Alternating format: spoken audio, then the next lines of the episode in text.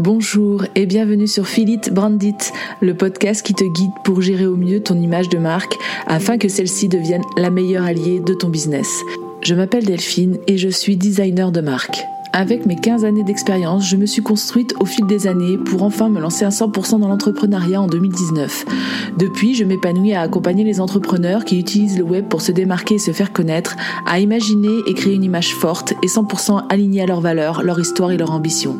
Chaque semaine, tu découvriras un nouvel épisode qui te guidera dans la gestion de ton branding, un condensé d'astuces et de conseils mêlant design, stratégie et émotion pour que tu puisses les mettre en application et ainsi déployer ton identité à 360. Si tu souhaites t'épanouir dans ton activité en diffusant une image de marque juste qui va travailler pour toi et attirer les bonnes personnes, alors abonne-toi pour ne louper aucun épisode. Et si ce podcast te plaît, je t'invite à en parler autour de toi et à laisser 5 étoiles sur ta plateforme d'écoute préférée. Bonne écoute nous voici dans le second épisode de ce podcast. Aujourd'hui, je souhaite décortiquer un terme que tu vas en souvent m'entendre utiliser, c'est la stratégie de communication. En quoi ça consiste exactement? Et comment faire pour que cela ait du sens dans ton entreprise? Je t'explique tout ça dans l'épisode du jour. Tout d'abord, qu'est-ce qu'une stratégie de communication? Jusqu'ici, le monde entrepreneurial évoluait via le mode réel et physique.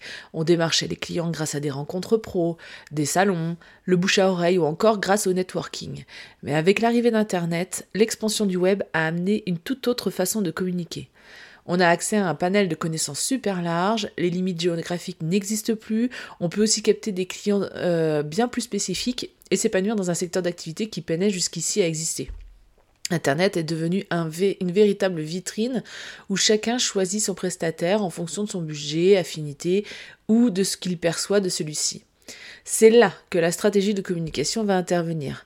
Contrairement à la communication classique imprimée qui utilise des outils comme les brochures, les flyers, les cartes de visite, etc., la communication digitale, elle, exploite différents éléments comme la création d'un site internet, l'utilisation de réseaux sociaux, le référencement naturel ou encore le marketing de contenu. Bien sûr, tu t'en doutes, on va pas choisir le support par hasard. Pour construire ta propre stratégie de communication et surtout pour qu'elle soit efficace, elle doit être réfléchie en amont. Et pour cela, il va falloir effectuer une analyse complète de ton entreprise, définir les objectifs par exemple, et les adapter aux habitudes de ta cible. Coucou l'analyse poussée de ton client idéal. En associant ces deux paramètres, tu vas guider tes prochaines actions avec sens pour ta communication à venir et t'aider à atteindre les objectifs fixés. Parmi ces objectifs, on peut trouver par exemple le fait de se faire connaître, générer du trafic, fidéliser ou simplement convertir des prospects. Alors pourquoi intégrer de la stratégie dans ta communication? Tout simplement pour donner du sens à tes actions marketing. Tu ne peux pas essayer de capter des clients si tu ne sais pas pourquoi tu le fais. Comme un fil d'Ariane, en mettant au point une bonne stratégie dans ta communication, tu vas, ça va te permettre de donner de la cohérence tout en gardant un cap sur ta com. En définissant avec clarté tes objectifs, tu vas ainsi mettre en place une façon précise de t'exprimer, celle qui va te représenter et élever ton entreprise en accord avec ton positionnement et ton identité de marque.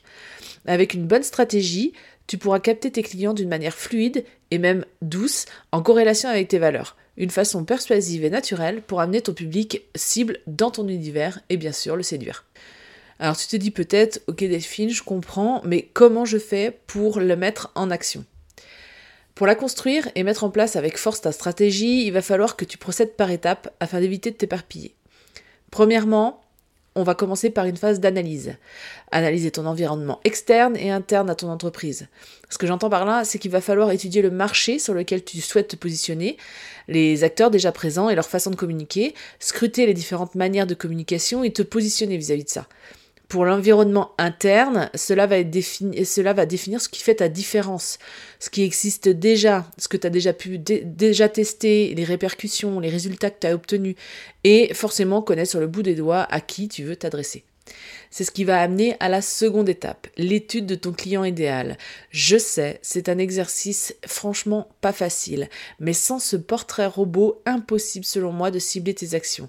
Le plus courant est de dresser une sorte d'avatar de la personne type ciblée, dresser sa carte d'identité, euh, définir ses habitudes, ses hobbies, ses revenus, euh, mais aussi déterminer ses besoins, ses attentes et ses peurs, ce qui l'empêche actuellement de passer à l'étape suivante dans ton domaine d'activité. C'est là que tu vas pouvoir adapter tes services et te positionner. Pour connaître tous ces paramètres, il y a plusieurs méthodes là aussi. À toi de voir laquelle tu avec laquelle tu te sens le plus à l'aise. Tu peux déjà demander à ton audience, euh, l'audience qui te suit sur les réseaux, sociaux, si tu en as une, euh, via les stories ou par des posts. Tu peux euh, leur demander ainsi les problématiques liées à ton domaine d'activité, ce qui, les bloque, leurs peurs, et ainsi tu pourras te baser sur les réponses pour définir exactement ce dont ils ont besoin. Une autre méthode qui fonctionne assez bien, c'est de se baser sur une expérience cliente que tu as déjà vécue et qui s'est passée idéalement à tes yeux, autant dans les échanges que dans le travail effectué et dans les retours de ton client. Ou alors, carrément provoquer des mini-interviews avec des gens que tu penses intéressés. Alors dans des groupes dédiés, dans ton domaine d'activité par exemple. Quel que soit le moyen, que tu utilises, dresser cette carte d'identité fictive va te guider dans l'élaboration de ta stratégie de communication. Parce que celle-ci n'est pas censée s'adresser à tout le monde, mais à une cible bien identifiée. Le but n'est pas de toucher le plus de personnes possible, car c'est le meilleur moyen de te perdre de l'impact et de te fondre dans la masse. Et ce n'est clairement pas l'objectif visé. D'ailleurs, parfaite transition pour l'étape suivante dans la construction de ta stratégie, l'établissement de tes objectifs. Pour que tout cela fonctionne et en prenant en compte les données déjà rassemblées et listées, il faut que tu, établisses les objectifs à atteindre. Pour cela, tu peux t'aider de la méthode marketing SMART. SMART, S pour spécifique, c'est-à-dire qu'il faut clairement les définir. M comme mesurable pour pouvoir euh, suivre et quantifier ta progression. A comme atteignable pour forcément savoir si c'est jouable ou pas, qui rejoint aussi le R de réaliste. Est-ce que ton objectif est pertinent pour ton entreprise? Et le T pour temporairement défini. Il faut qu'il soit délimité dans le temps pour que ce soit réalisable. Ainsi, tu auras un but clair et fixé sur lequel baser toutes tes prochaines actions. Une fois établi, tu vas pouvoir choisir ton canal de communication, celui par lequel tu vas centrer une grande majorité de tes actions. Tu peux bien sûr en choisir plusieurs, mais d'expérience, en s'éparpillant trop, on en perd parfois les objectifs premiers et on s'épuise tout simplement. Grâce à des contenus pertinents, bien référencés et adaptés à ta cible, tu pourras aisément attirer de nouveaux prospects sans avoir à aller les chercher. Tu vas améliorer également ton image tout en te positionnant comme expert dans ton domaine. Parmi ces canaux d'acquisition, on va trouver donc les réseaux sociaux. Les réseaux sociaux sont de véritables tremplins pour ta stratégie tant qu'ils sont sélectionnés avec soin. Pas besoin de tous les utiliser forcément, il suffit de choisir celui qui convient le mieux à ta cible en te référant à l'étude que tu auras faite sur celui-ci. En adaptant ton contenu aux différentes caractéristiques du réseau social choisi euh, et de ton audience, tu vas pouvoir ainsi mettre en valeur ton contenu de façon pertinente. Il y a également ton site internet et la diffusion d'articles de blog ça va te permettre de publier du contenu, d'améliorer ton référencement et donc de générer du trafic. Bien sûr, ton contenu devra être rédigé pour être utile aux yeux des internautes et en accord avec ton domaine d'activité afin de fidéliser l'audience et de les convertir en clients. Et un autre canal qui est pas mal utilisé et qu'on pense mort, mais qui, est loin de l'être, c'est l'emailing. Avec une base d'adresse mail solide, tu vas pouvoir diffuser ton contenu de manière efficace et développer une relation durable, durable et intime avec ton audience. L'objectif avec ce canal n'est pas de spammer tes lecteurs avec une communication intrusive ou trop commerciale, mais plutôt de les nourrir avec du contenu toujours pertinent. Une fois ces choix actés, il sera venu le temps pour toi de développer cette stratégie en multipliant les types de contenus que tu, vas pouvoir utiliser. Et pour ça, tu as l'embarras du choix. Tu peux opter pour l'écrit, donc avec des articles, des posts, euh, des stories. Tu peux aussi t'exprimer de manière plus graphique grâce à des infographies, des gifs, des schémas synthétiques, de l'illustration. Il y a également l'aspect vidéo avec notamment les vlogs, les facecam, les tutoriels et tu peux bien sûr opter pour l'audio comme le podcast. Comment faire pour choisir lequel sera le plus pertinent? Là encore, il va falloir te référer à l'analyse que tu as faite de ton public cible. Donc tu vois un peu l'importance de cette étude. En décortiquant ses, habitudes, tu vas vite déceler quel type de contenu il apprécie et t'adapter aussi en fonction de tes envies. Si par exemple tu ne souhaites pas te montrer que ton client de cœur aime les vidéos et les podcasts, tu vas alors plus opter pour la seconde option, celle qui te permettra de te respecter tout en répondant aux attentes de ton audience. Avec le déroulé d'action que je viens de t'expliquer, tu as désormais toutes les clés en main pour établir toi-même une stratégie de communication efficace et adaptée à ton domaine d'activité. Chaque étape a son importance et apporte sa pierre à l'édifice. Petit disclaimer, cela va prendre pas mal de temps.